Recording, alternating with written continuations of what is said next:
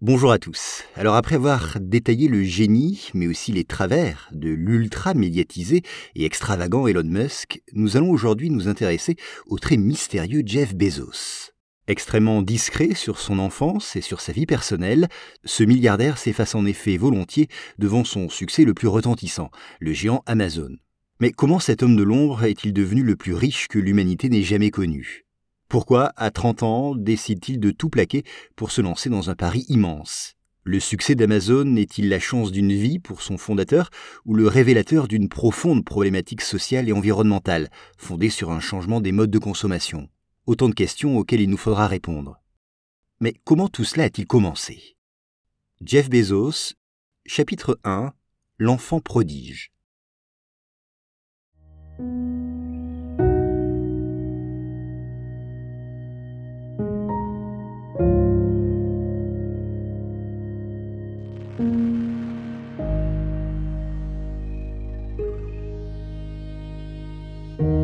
Jeffrey Preston Jorgensen est né le 12 janvier 1964 à Albuquerque, dans le Nouveau-Mexique, aux États-Unis.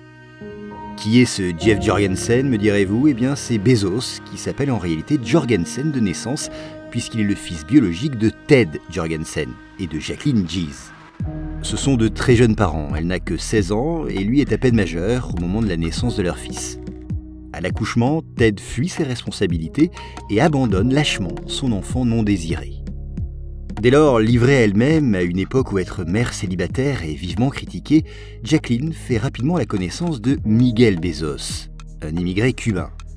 Ce dernier est arrivé aux États-Unis en 1992 par le biais de l'opération Peter Pan, oui, avec l'arrivée au pouvoir du communisme de Fidel Castro, de nombreux parents, sous l'influence de l'Église catholique, envoient leurs enfants aux États-Unis pour, entre guillemets, les sauver du communisme.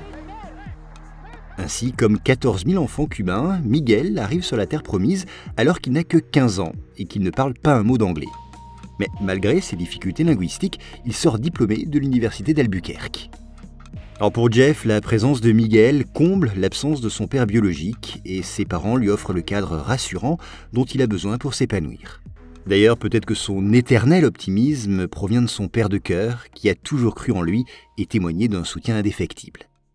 En 1968, le couple décide de se marier et Miguel adopte officiellement Jeff, qui prend donc son nom de famille, Bezos. Très jeune, Jeff a un fort caractère et témoigne d'une détermination hors norme. Oui, par exemple, à 3 ans, il décide qu'il ne veut plus de son lit de bébé. Et puisque sa mère ne veut pas lui en acheter un autre, le petit Jeff s'équipe d'un tournevis et démonte lui-même son petit lit. Matheux, bricoleur, il crée un nouvel objet chaque jour. Sa mère l'y encourage à son échelle, elle fait parfois même plusieurs allers-retours dans la même journée pour lui acheter ce dont il a besoin pour ses inventions. À cette époque, Bezos est scolarisé dans une école Montessori, et ses enseignants doivent parfois l'arracher physiquement à certaines de ses activités tellement il est passionné et concentré dans son travail. Pendant toute son enfance et pendant les vacances scolaires, Jeff rejoint son grand-père, Pop, pour travailler au Lazy Ranch. Là, le petit-fils admire beaucoup son papy, qui lui apprend, je cite, qu'il n'y a pas vraiment de problème sans solution. Les obstacles ne sont des obstacles que si tu penses qu'ils en sont, lui dit-il. Sinon, ce sont des opportunités. Au ranch, le petit Jeff apprend à être autonome et à avoir de la ressource en toutes circonstances. Mais Pop transmet également à son petit-fils son amour de la science. Oui, ayant travaillé pour le département de la défense, dans la commission de l'énergie atomique, il ramène toujours à Jeff de quoi fabriquer une radio, un piège ou des expériences scientifiques. Ensemble, ils passent leur temps à innover et à inventer le monde de demain. Et puis, Jeff est également un fan de lecture. Il lit beaucoup, ce qui lui permet d'aiguiser son esprit critique. À 12 ans, il organise même un sondage pour ses camarades de classe. L'objectif est bien noter leur professeur que Bezos ne juge pas assez compétent. Quelques mois plus tard, à cause du travail d'ingénieur chez Exxon de Miguel, la famille Bezos déménage au Texas.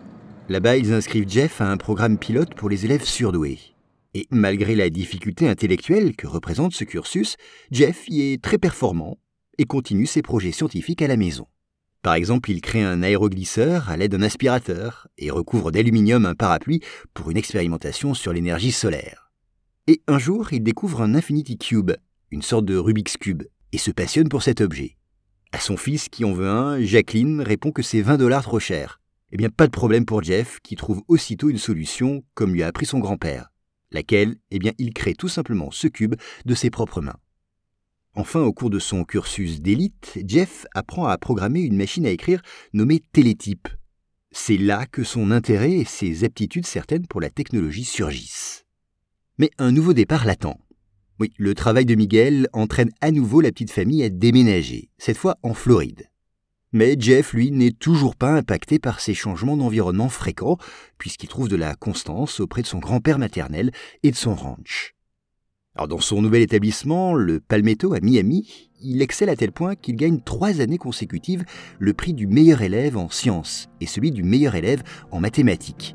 Son essai intitulé L'effet de la pesanteur sur le taux de vieillissement de la mouche commune lui permet de gagner la visite du centre de vol spatial Marshall de la NASA à Huntsville. Et pour l'enfant qu'il est encore, aspirant à devenir astronaute et à créer des hôtels en orbite autour de la Terre, il touche là du doigt son rêve spatial. À 18 ans, toujours excellent dans ce qu'il fait, il sort major de son année scolaire sur 680 élèves. Et c'est durant ses études qu'il rencontre Ursula Werner. Cette brillante élève devient même sa première vraie petite amie. Ce qu'elle admire le plus chez lui, eh bien, c'est sa façon de penser créative et son approche approfondie des questions philosophiques. D'ailleurs, pour ses 18 ans, Jeff lui organise une énorme chasse au trésor. Et il s'implique tellement dans cette surprise qu'il cache un indice sur une voie ferrée et un autre sous le couvercle des toilettes dans un magasin de bricolage. Un tel niveau d'inventivité et d'attention aux détails sont certainement annonciateurs de l'esprit vif, bouillonnant et entrepreneurial du futur père d'Amazon. les deux tourtereaux, l'été de leurs 18 ans, en osmose, décident d'ouvrir un camp d'été du nom de Dream Institute, qui encourage la pensée créative chez les jeunes étudiants.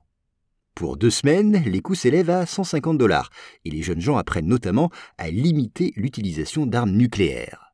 Selon les deux cofondateurs amoureux, ce programme, je cite, met l'accent sur l'utilisation de nouvelles façons de penser dans de vieux domaines.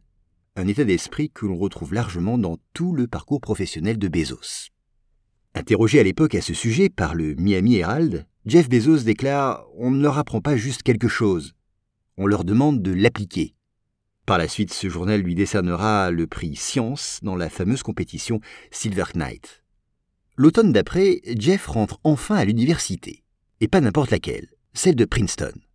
Là, admiratif de Stephen Hawking et d'Albert Einstein, Jeff décide d'étudier la physique théorique. Et pour la première fois, il est confronté à de meilleurs étudiants que lui. Oui, et habituellement imbattable dans ses matières favorites, le coup est plutôt rude pour l'étudiant en herbe. Il dira Je me rappelle juste qu'à un moment, j'ai réalisé que je ne serais jamais un grand physicien. Il y avait trois ou quatre personnes dans la classe dont le cerveau était clairement câblé différemment pour traiter ces concepts hautement abstraits. J'avais de bonnes notes, certes, mais pour moi, c'était un travail laborieux. Aussi fort de ce constat, Bezos se réoriente en sciences de l'informatique et ingénierie électrique. Il retourne enfin finalement à son domaine de prédilection, l'informatique. Et cette réorientation fut probablement une des meilleures décisions de sa vie. Elle lui permit en effet d'acquérir les clés indispensables à la création de son entreprise. Car oui, fraîchement diplômé en 1986, l'entrepreneuriat coule dans ses veines. Pourtant, après mûre réflexion, il se rend compte qu'il a encore beaucoup de choses à apprendre sur le monde du travail. Il faut dire que les offres qu'il reçoit sont nombreuses. Bell Labs, Intel, Anderson Consulting, tous veulent cet étudiant prodige aux multiples récompenses. Mais Bezos décline toutes ces offres. Il leur préfère celle d'une start-up new-yorkaise appelée Fitel. L'ambition de cette boîte est claire, combiner les domaines de la finance et des télécommunications. Elle l'embauche pour un poste de manager. Que fait-il exactement? Eh bien, Jeff s'occupe là de tout le réseau de télécommunications, qui utilise des programmes informatiques pour connecter les agents de bourse, les investisseurs et les banques, partout dans le monde. Grâce à lui, Fitel économise environ 30% de ses coûts de communication. Mais ce n'est pas tout. À seulement 23 ans, Bezos est en charge de comptes de clients situés dans des pays aussi éloignés que l'Angleterre, le Japon et l'Australie. Il voyage beaucoup, c'est vrai, mais trouve le temps de se préparer à un nouveau challenge. En avril 1988, il décide en effet de rejoindre la Bankers Trust, à la tête d'un département de 6 personnes. Sa mission, y développer un programme qui permet aux clients de vérifier leur compte en banque depuis un ordinateur. Pour l'époque, c'est une innovation extraordinaire qui place Bezos au centre des discussions de la direction de l'entreprise. À seulement 26 ans, il en est nommé vice-président. Bezos devient le plus jeune employé à obtenir ce titre dans toute l'histoire de l'entreprise. Alors bien sûr, c'est déjà fantastique. Pourtant, ce ne sont que les prémices de ce qu'il est sur le point d'accomplir.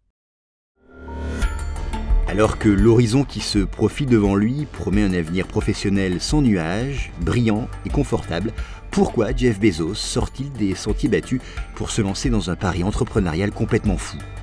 Comment cet être réservé, calme et discret va défrayer la chronique? Comment va-t-il utiliser ses capacités inouïes au service d'un parcours hors du commun? Quel sera ce déclic à l'origine de la création d'une librairie en ligne? Réponse au prochain épisode.